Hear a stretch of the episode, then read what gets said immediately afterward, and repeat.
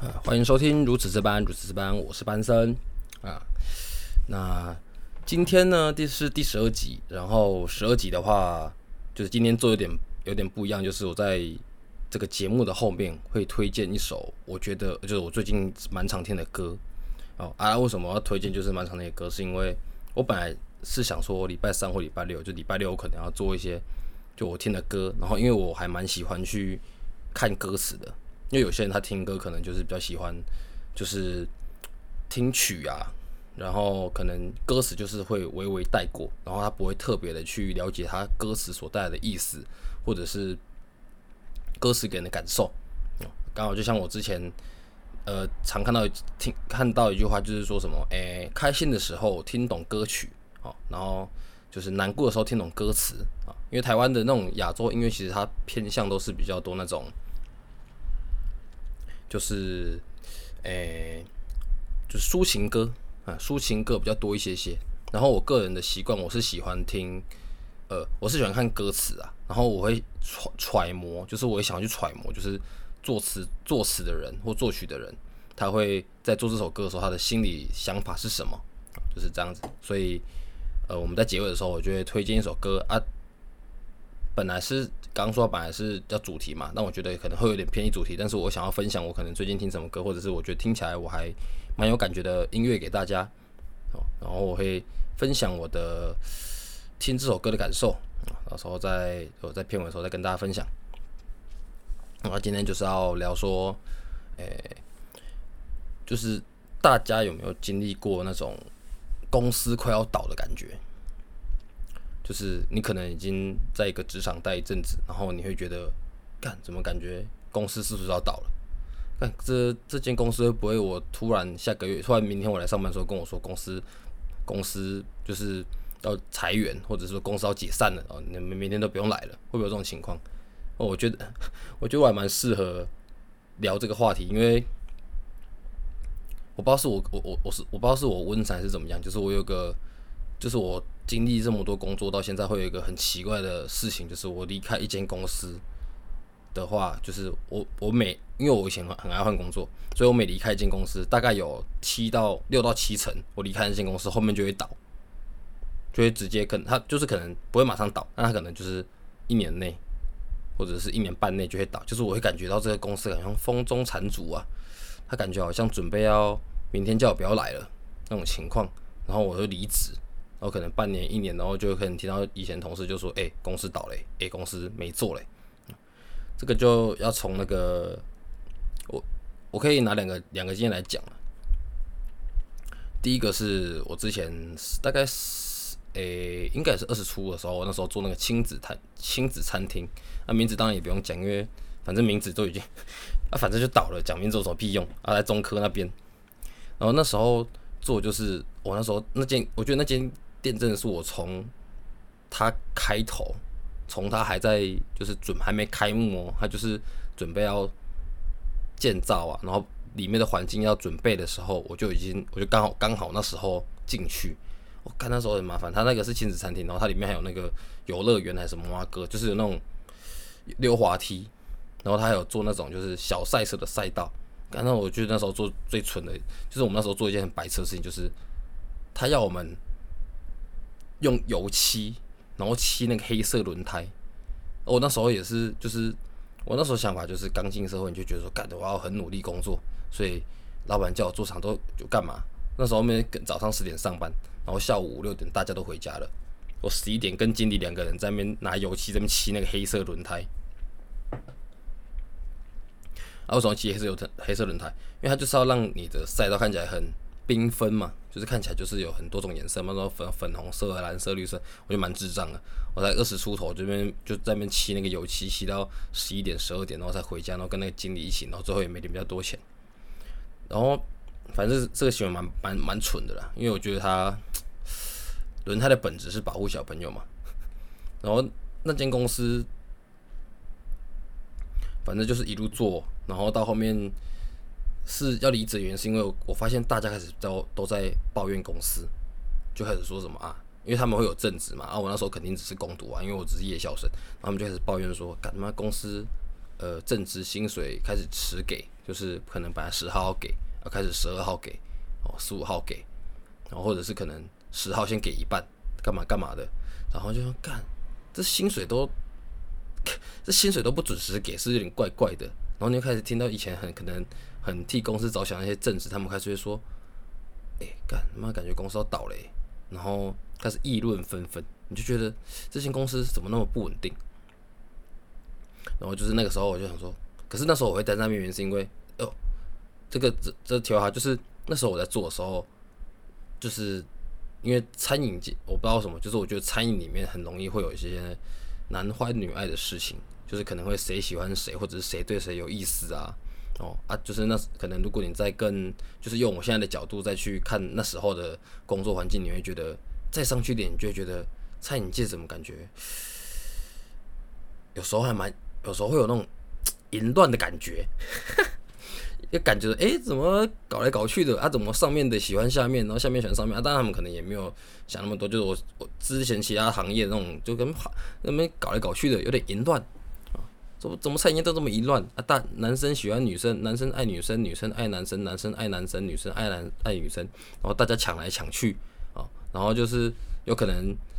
两边情投意合哦啊，可能谁有男朋友哦，谁有女朋友，然后两个就两边就搞在一起。我干嘛？餐饮业怎么这么淫乱呢？这是我那时候二十岁的下的定论呢，所以导致于我到后面我找工作我都找餐饮业，好爽。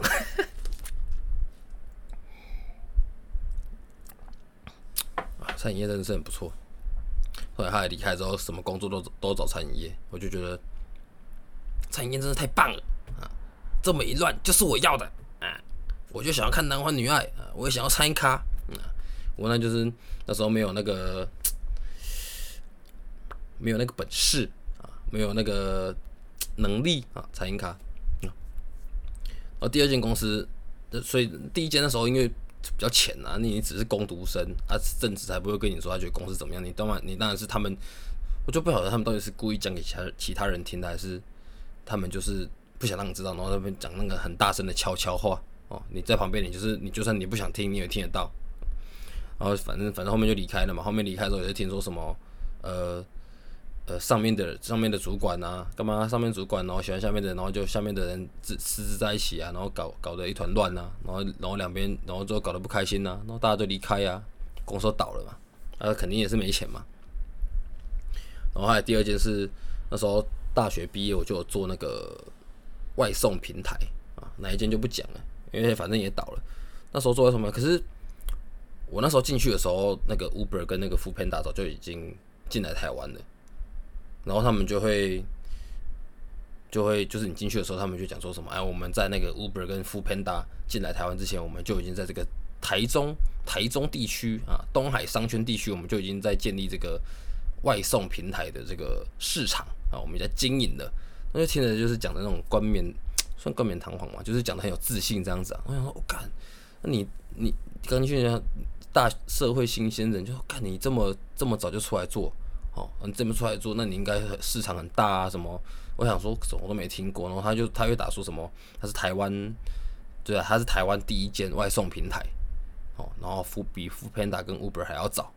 然后听一听，想说，刚才感觉不错哦，什么之类。然后你就反正就进去嘛，然后就做嘛。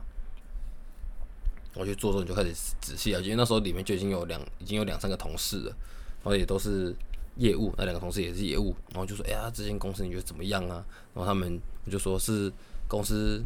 就是做很大吗？然后说都都没有听过公司的名字啊，A P P 的名字都没听过，像 Uber 跟 f o o p a n d a。然后那两个同事都笑而不语，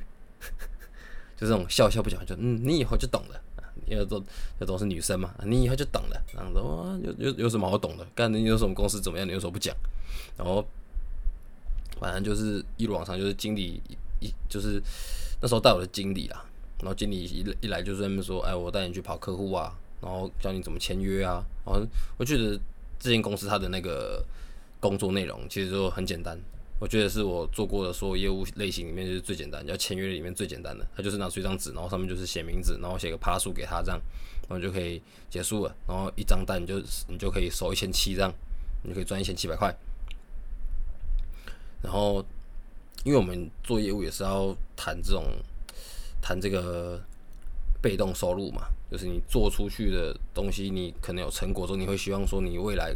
可能业绩就是可能当月业绩不好的时候，你还有曾经有过的做出来的业绩，然后给你一定的收入嘛。然后他我就说啊，我可不可以看店家的收入啊？因为外送平台就是他有抽业务有抽店家的那个抽成，就是可能店家呃当月的业绩是四千块五千块好了哦，一万块这样子，然后你可以就是可能抽他个。一趴两趴干嘛的？感觉是什么鸡巴少，少到不行哦。然后就是，而且那时候很很靠北哦，那时候还没开拓到沙鹿地区。然后因为他知道我是那个，他知道我我我黄光毕业的，然后他就跟我说，那沙鹿地区让你去。我因为有沙鹿地区那时候其实蛮多店家，我就已经有点熟识，然后那边的路我也很熟。然后就说那沙鹿给你去，我就说哦好啊，沙鹿给我去。可是我那时候去做的时候，我我都没有打混，我就是每天一样去把该谈的店家谈完，然后每天去回访，然后干嘛的。那我后来就某一天突然发现，干，为什么我在对面看到我经理这边跑？我看到我经理在在我对面那边跑跑杀戮地区，他本来说什么这边都给我杀小的，干，然后我就后来回办公室我很不爽，我就问他说你为什么？我说为什么今天在杀戮看到你什么？他就说哦，因为他怕杀戮那边就是被 Uber 或者是。副片那边吃走，因为那时候沙鹿那边还没有，那那多早期，超级早期的。现在哪哪现在哪里没有 Uber 跟副片打？无锡应该没有，我不知道，无锡应该无锡可能没有。然后我就说哦，好啊，算了。他就说什么，反正就是北市东一条嘛，然后北市东左边是他的，然后右边是我的，什么，反正就是这样分嘛。你就有点不爽，然后我想说干。连那个经理都在抢你的业绩，你贵为一个公司的管理层级，然后你来抢下面行销的业绩的那种感觉。然后你跟我说你怕 Uber E 跟 f o o Panda 抢你生意，超怪。然后后来回去之后就开始无限开会，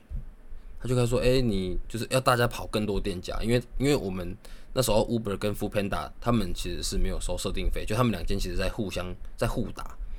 然后。”啊，有富佩达是不收设定费，设定费就是你今天店家要申请跟富佩达合作，然后他免费帮你建置那个系统，然后帮你上系统，然后帮你可能帮你建平台干嘛的，反正建后台那样。我那时候 Uber 好像有一个三百块吧，好像三百块，然后就是有一些话术嘛，他就可能说哦，你可能兼职费，你可能兼职到一千二啊，然后现在做活动，我让你兼职做三百块啊，就是这种话术话术的嘛，然后可能你很会谈的话，就是。你很硬，然后那个 Uber 的业务员很想谈你的话，他也跟你说哦，那不用设定费啊。反正那时候听说基本 Uber 就要三百块，然后付配他就不用钱，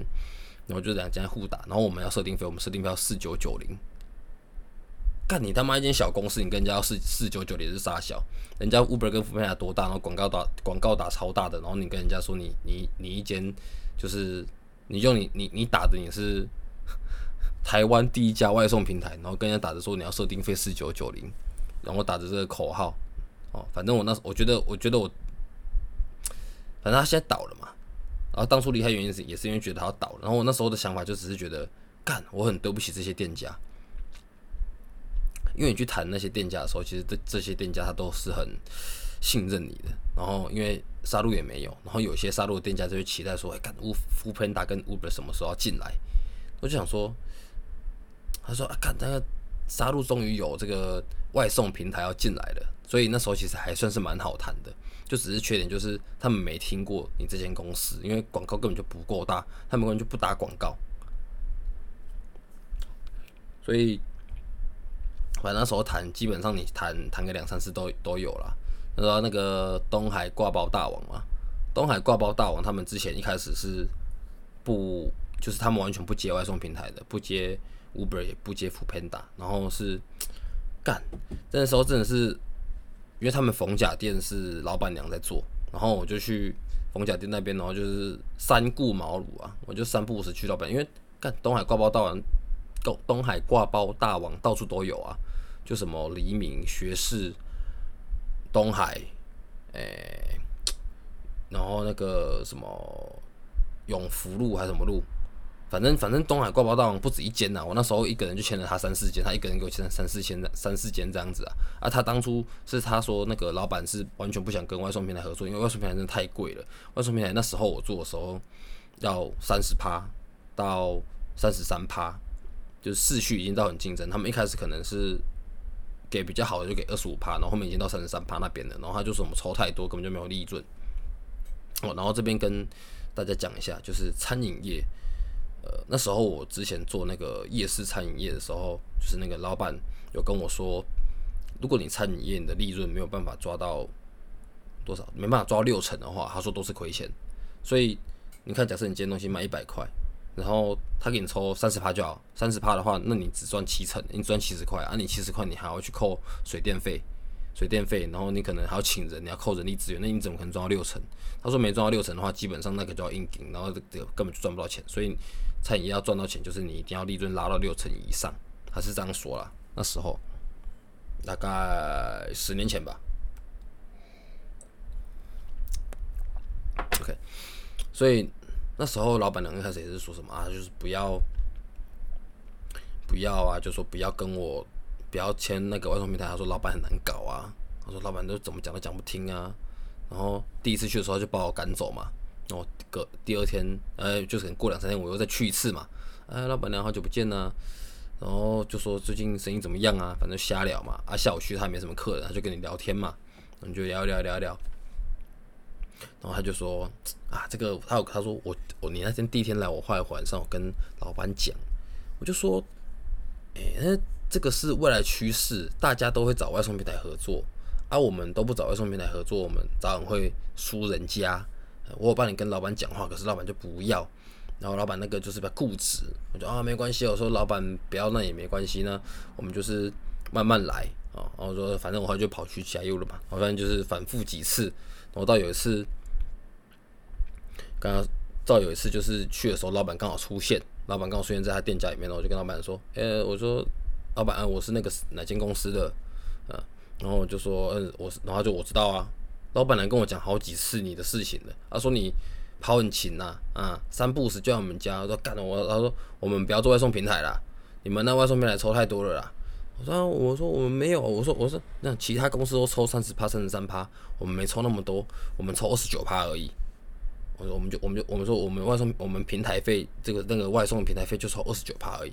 老板就你们二十九趴，我说啊，这想看看呢，什么什么的。然后我就说哦好，我说老板我先走，又走掉之后，然后后来过几天又去，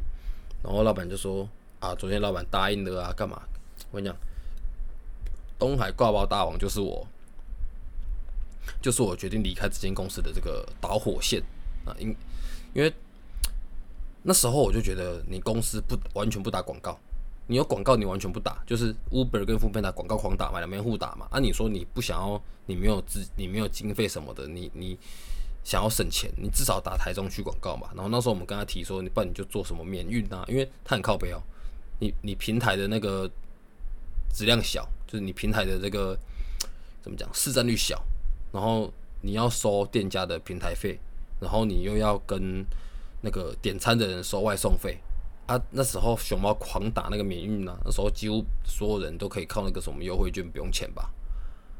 然后我们就说啊，不然我们可不可以做免运还干嘛的？那他们就是有点像家族企业，他们就是就是老板，诶，老板老板跟那个经理是大学同学，然后两个是夫妻，然后在下面一级是城市设计的那个人，城市设计的那个也算是经理吧。然后跟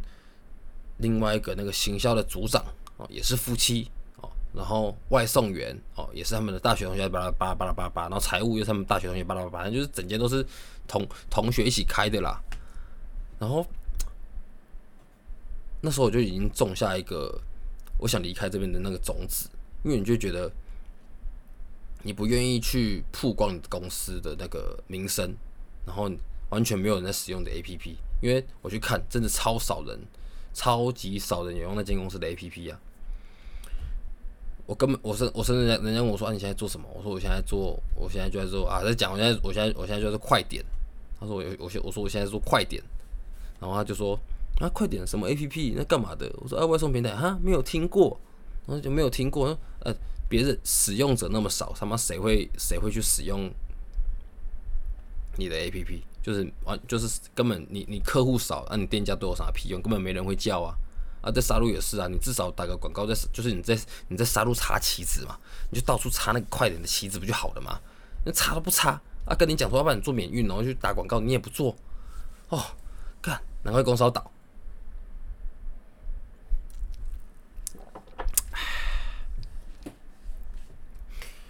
反正就这样子。然后那时候就。做外送，然后就说什么，我就说什么公司不打广告没人知道，然后他说啊没关系，然后后来过一阵之后，我就开始觉得是干，我觉得这间公司他那个他他们每个月那个设定费只是在补足那个公司的那个资金窗口，就资金资金资金上面的赤字，就财务赤字啊，就是他用那个实际的经费，然后去补赤字，然后还有去应付就是业务的薪水跟其他人的薪水，然后。那时候就开会，然后就开会说什么我们的 A P P 有更新，然后就说什么，嗯，你 A P，我就说，哎，我我们要我们要公布个好消息，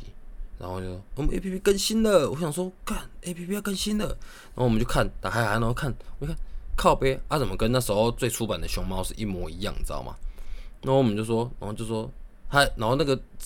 城市城市经理就是那个撰写城市那个，就说大家有没有觉得跟熊猫很像啊？有没有觉得跟熊猫一模一样啊？然后他也给我那边很开心的说，因为我们就是直接，因为我们就是直接抄熊猫的 A P P，我们直接从 A P，我们直接抄那个熊猫的 A P P 拿模型，然后直接复制上去啊！我是不是很聪明呐？我想说，嘎，这个人疯了吧？靠背，你根本疯了吧？你他妈你抄你你 你抄别人的东西，然后你跟我说你自己很聪明。然后还那么沾沾自喜，是是在撒小，这这间公司真的是疯嘞！你他妈你抄别人的工，抄别人东西，然后你跟我说，然后你问我你聪不聪明，然后还沾沾自喜，然后旁边的人在那边鼓掌，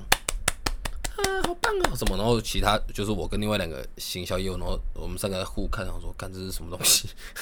这写的撒小。然后后来到，反正这间公司就逐渐不行了嘛，因为都已经看抄别人东西，然后你又，呃，广告不愿意打，你这种东西是需要广告的，你不愿意打，然后你就感觉公司越来越没钱，我准备要走，然后直到后面就突然有一天就说，哎，我昨天看到那个城市，就那同事说，哎，我昨天经过那个什么台中公园，还是什么公园，台中公园，然后看到那城市经理，我说怎样？他说他看他，我说我看到那个。他跟他老婆在那个台中公园的椅子上面吃馒头，他妈两个人们两个人在台中公园的椅子上面吃馒头。那我我我反正我当下听完，大概过两天我就说我不要干的嘛，我就闪电离职。然后闪电离职之后呢，过一年反正就就没干的嘛。我在这之间就经经历多嘛，反正就是疯狂开会，每天每天在那边早上就是开会，然后开会也没有内容，然后说什么你要怎么提升业绩。我在干嘛？然后那时候我们都会很直接讲说，呃，公司没有知名度，然后呃，A P P 没有人用。呃，你如果你还要这份工作的时候，你一定会讲说什么啊？就是你会讲一些很委婉的话，你不会很直截了当的回答到底你们认为的问题点在哪里。所以我觉得公司其实如果快倒的话，有一部分就是那些业务啊，他开始讲公司真正的问题的时候，我这就是可能真的有些问题。就是连这些业务都已经认知到这边有问题了，就代表公司快倒了。哦，然后公司快倒的时候，然后公司开会就越来越多，就是可能以前一个月开一次会，哦，一个礼拜开一次会，然后突然莫名其妙变成干一个月开两次会，开三次会，开四次会，然后每次会议都超没内容，然后那个会议主持人也不知道讲什么，反正就主管嘛，主管他也不知道讲什么，然后就整天在那边问你说，呃，最近工作有什么问题？你最近作业有什么问题？你碰到什么问题了？然后你也只能回答说公司太烂了，啊，呃，呃，我们公司产品太太弱，哦，然后说，诶，呃，使用使用就是使用使用人反就是都反映说什么东西都呃很垃圾，很多 bug 什么的都直接讲，两边那边互冲啊。我自己的经验是到这个这个情况的时候就会开始感觉有点问题啊。然后第三个就是会有那种问你说。呃，开始开始规定说什么公司业务，因为业务基本上它是上班打卡，我觉得合理。可是你业务下班要打卡这件事情超奇怪。就如果我今天做的是全全国性的业务，然后我的工作范围就是它它就是全国的，我可能今天要跑台南，我可能要进我在台中，我可能要跑跑台南跑台北，我怎么可能还赶回公司跟你说我到哪里？我我在我在我呃我在哪边上班，或者是我可能从台北要改回台中，然后可能晚上已经十一十二点，然后我要跟你讲说哦，今天才刚到家，就是他一开开始查你出勤的时候，这件事情我就觉得也差不多了，因为他会觉得就是公司今天业绩不好，一定是因为你们谁在偷懒。很多公司这样，就是今天公司业绩变差，公司开始亏钱了，一定是你们下面的人的问题，你们下面的人在那边偷偷的偷懒，然后不好好工作。才会导致我公司这样亏钱哦，我还要养你们，我就不爽，所以我就要盯你们。屁，就是你们，就是你们东西烂，嗯，我做，我做，我目前做到这边这样子，然后，诶，然后还有一个啦，这就是我做这部分的总，呃，在这部分的总结就是会有那种薪水迟发的问题。就我自己，我自己是除了除了那个除了第一间那个亲子有的曾经有一两次之外，其实其他后面的公司。因为我后面有做，就是我离开之后，然后公司倒的不止这间了。我这样算扫把星嘛？应该不算吧。反正会有薪水迟发的问题，就是可能本来都大家约定好十号，然后他突然给你拖到十五号，然后如果他今天给你拖拖拖拖到二十号、二十五号的时候，那你就真的要去审视一下你公司的财务是不是有点状况。你真的是要好好的想一下，是不是有点 trouble 咯。哦，这是我今天的经验分享啊。那我们来喝最后一杯酒。今天喝这个卡巴链的这个威士忌啊。我点的，我我买这个是什么？那个叫什么？格马兰威士忌。然后它是 Number Two。然后他说它的味道，它的味道是有点什么？诶，花香，然后微微的辛辣味。喝起来不错，因为它有个它有个 Number One，然后 Number One 它就是属于那种。比较浑厚，比较沉，它就是什么热带水果风味啊，然后会有比较重的橡木桶的味道啊，这种其实这种喝起来的话，你会觉得它比较沉啊。像好像现在可能是七，像以前六七月嘛，呃七六七八月，你会觉得天气比较热，天气比较热的话，其实我会觉得喝这种比较轻盈一点的口味比较，就是可能它带点花香，然后有一点那种香蕉油的味道，淡淡的木质香。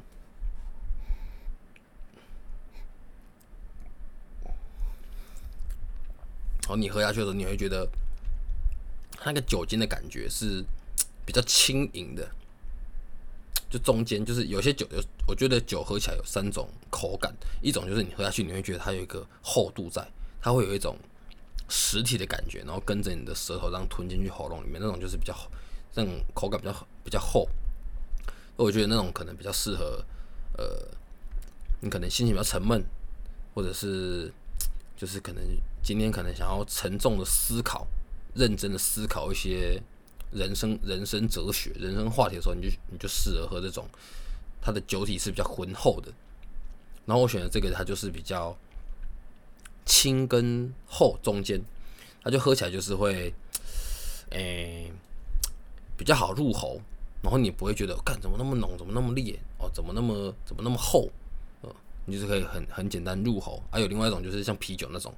就是它喝起来就是很轻盈，你就觉得很很好入口，像在喝水一样。我喝啤酒就是觉得那种很很很轻松，很放，呃很很清凉，喝的很清凉啊。那种酒酒体就是比较轻盈的。那通常酒，我觉得我自己觉得啦，呃，酒精浓度低一些些的，通常也会比较轻盈一些。再来一口，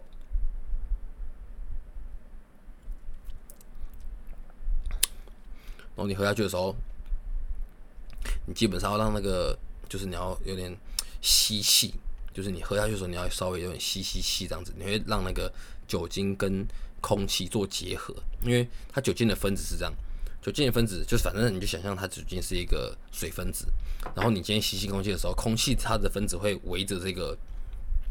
酒精分子绕一个圈圈，就变成一个像花朵的形状，然后你吞进去的时候，你会觉得那个酒气的香味特别的浓郁。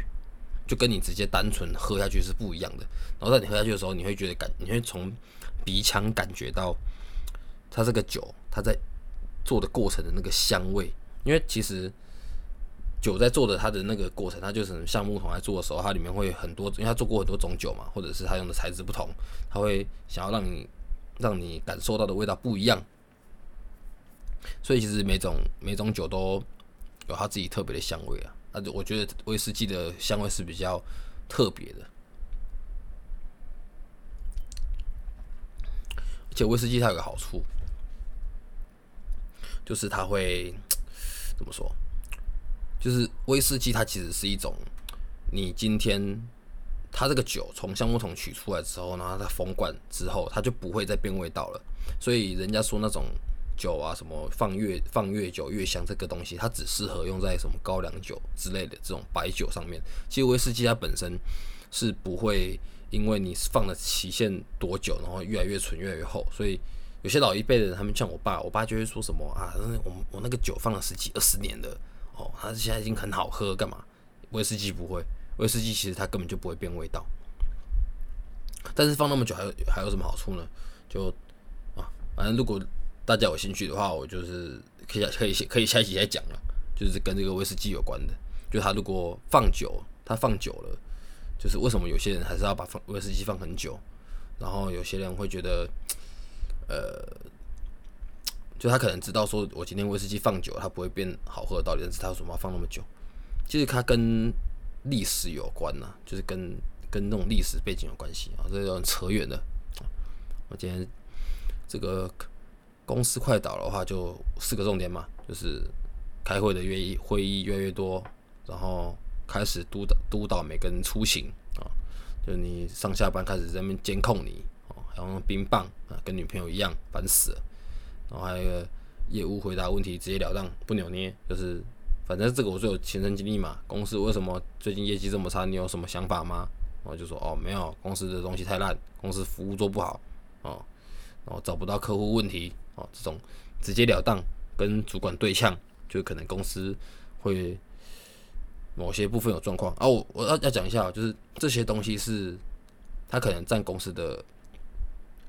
七八成，就是你不能说今天只有一个员工他自己不做，他可能这个业务就是已经摆烂了，他就烂，他就可能一个人在那边跟主管互相说：“哦哦，干干干，这间公司快倒了，这间公司要倒了。”你要你要大部分的人，你要大部分的人都觉得。都是张着情况，你再去跟，你才去想说公司可能快倒了，好不好？不是说不要以偏概全，那有些人就是比较给小，有些人就是工作态度比较不好，对不对？那公他他自己就不想干，然后跟公司主管那边互呛，那你干嘛想你干嘛屌他？哦，然后第四个就是薪水迟薪水迟发这件事情呢，我觉得薪水迟发算是蛮严重的，就不管你缺不缺钱呐，就是今天一间公司它的薪水会迟发，就代表它的财务出状况。所以，这个如果你说到这整个事情，这整整我总结这四件事下来，我要去怎么评估这间公司到底有没有机会？呃，值不呃呃，就是跟快倒了有没有关系的话，我觉得其实薪水迟发算是会最直接的，因为它可以直接影，就是它可以直接连接到你老板的财务状况嘛。所以我觉得，如果这四点下来要讲的话，我会就先看看到薪水迟发。如果今天公司开始晚发你薪水的话，你就是直接可以去思考一下是为什么原因啊。老板也许有口难言啊啊，再喝一口。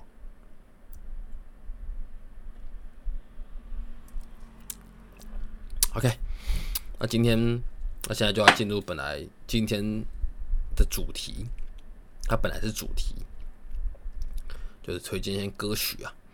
我本来今天我本来是想说礼拜三就讲一些有主题性的东西，然后礼拜六我就讲一些我我有感我有感觉的歌曲。但是我后来没这么做，原因是因为我想一想，我不是每天都听歌很听到很有感觉，我也不是，呃，因为我我我觉得我听的歌蛮多的啦，就是中文歌啊，我我更喜欢听英文歌，什么蓝调还是什么的，可是。我不一定，我今天讲的时候，我对这首歌很有感觉，然后所以讲出来感觉就会不一样嘛。而且加上我们又不是什么专业的音乐作曲人，我们没没有办法轻松的去了解，就是这个人他在作曲的时候他的思想是怎么样，没办法去了解说他在作曲的时候这个他的编曲是怎么样哦，或者是看他的 MV 他编排是怎么样。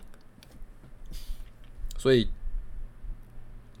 最后一个问题就是我在讲歌词的话会觉得很无聊。像今天我要讲的就是这个伍佰的这个纯白的起点，你一定要只听过什么浪人情歌啊，哦，挪威的森林没有？我今天要讲这个纯白的起点，啊，这个嗯，他出品时间注意哦，二零二三年六月十六日出品哦，什么意思？上个月才出的，对，伍佰的新歌，一定超多人没听过啊。这首新歌怎么推荐？我跟你讲，我这两三天都一直失眠，然后我失眠的原因很简单，就是这首歌是在我脑海里面一直无限的巡回。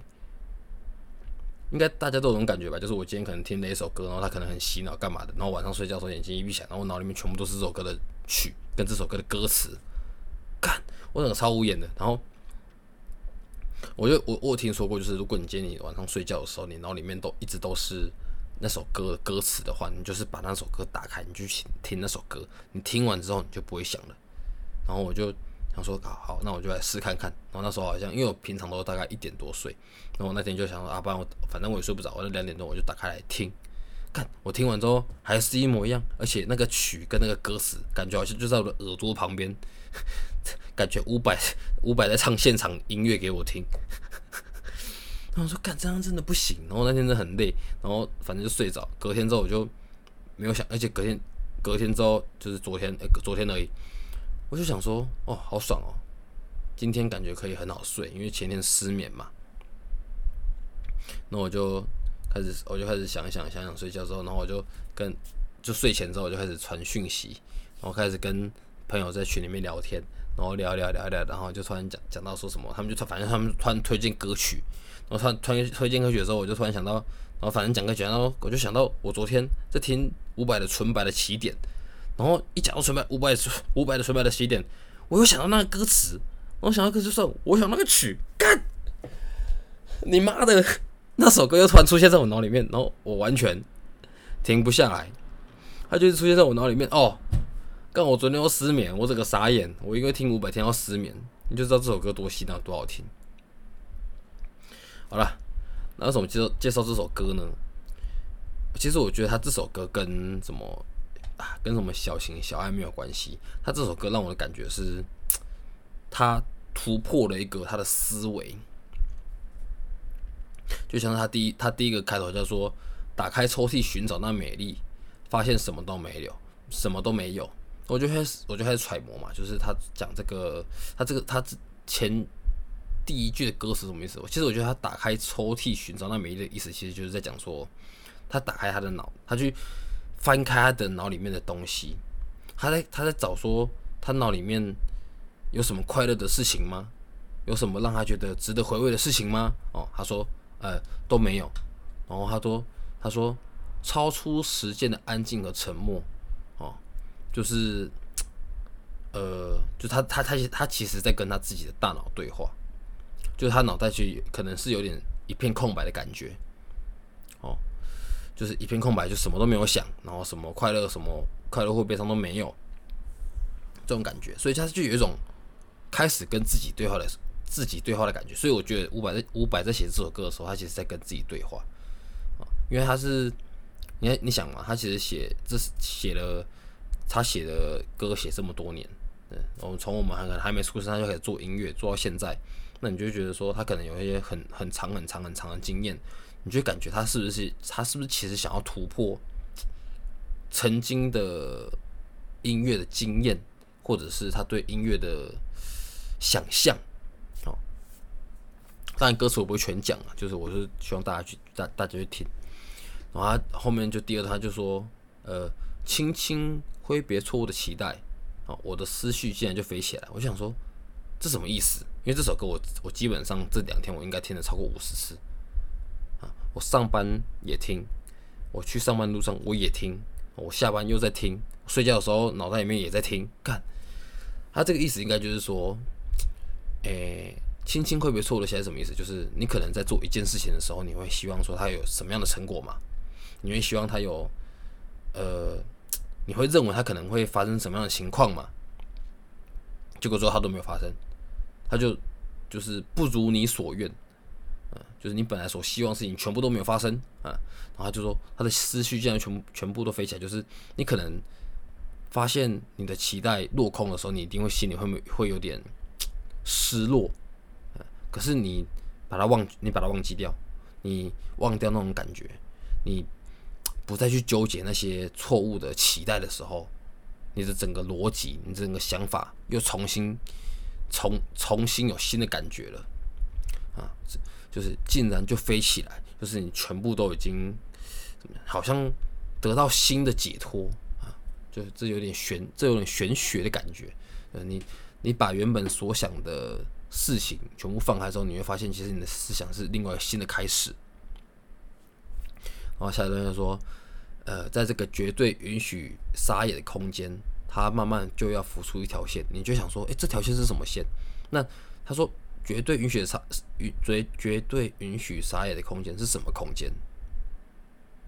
就我我我在想说，我觉得他是所谓的这个空间，其实他整他整首歌的歌词都是在跟自己对话，所以就在跟自己的脑袋对话。所以这个撒野的空间一定是你的脑里面嘛？你在你的大脑里面，你想干嘛都可以干嘛吧，对不对？你想要。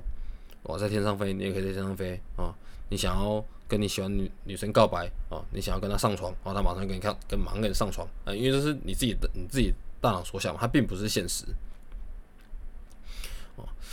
呃，对于这个现实的，对于这个大脑到底是不是现实的部分，其实我觉得有机会还可以再讲一次，有机会可以再讲一集啊，嗯。然后他就说，慢慢的浮出一条线，这是什么线？